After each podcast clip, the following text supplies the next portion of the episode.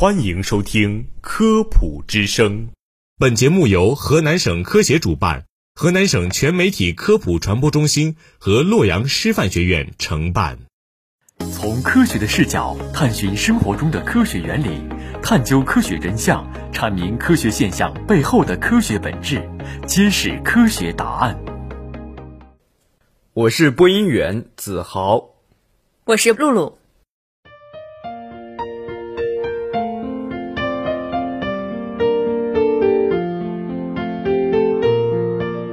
哎，露露呀，你平时在头痛脑热的时候会去药店自己拿药吗？会的，平时我头痛脑热的时候，常常会去药店自行的购买一些非处方药物，为了能够快速的康复，避免影响平时的工作还有学习。而且去药店买药的时候，药店店员也会热心推荐至少一种西药或者一种中成药，他们说中西药结合疗效会更好一些。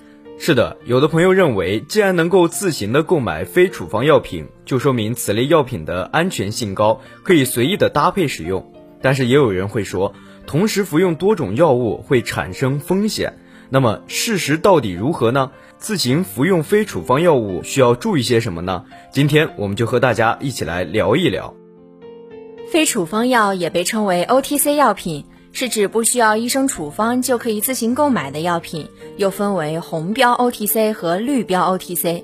其中呢，红标 OTC 它的安全性更好一些，可以在普通超市的专有货架上选购。但是目前在国内，绿标 OTC 只能在药店里购买。尽管可以自行选购，但是这并不意味着患者可以完全自由的自行服用非处方药品。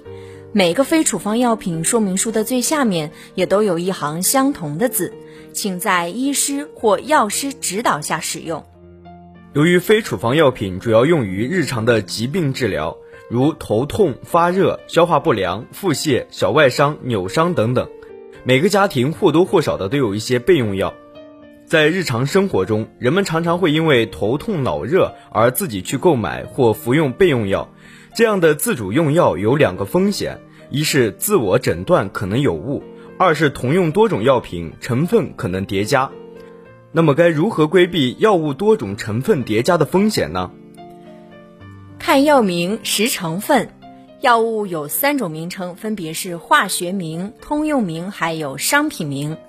对乙酰氨基酚、扑热息痛和泰诺是同种成分，乙酰水杨酸。阿司匹林和拜阿司匹林也是同一种药，当然了，有的药物化学名和通用名是同一个，比如布洛芬。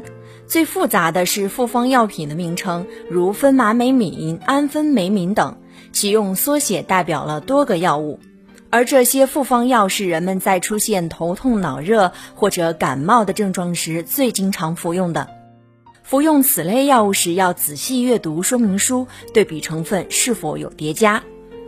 在这里值得注意的是，中成药可能含有西药的成分，最常见的就是在中成药感冒药中加入退烧的西药成分，包括上面提到的对乙酰氨基酚、布洛芬等等。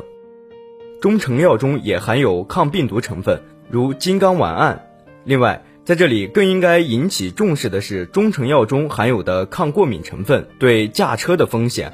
目前已上市的多种中成药中含有的抗过敏药都选用的是氯苯那敏，这是一种有明显镇静功能的抗过敏药，会引起瞌睡。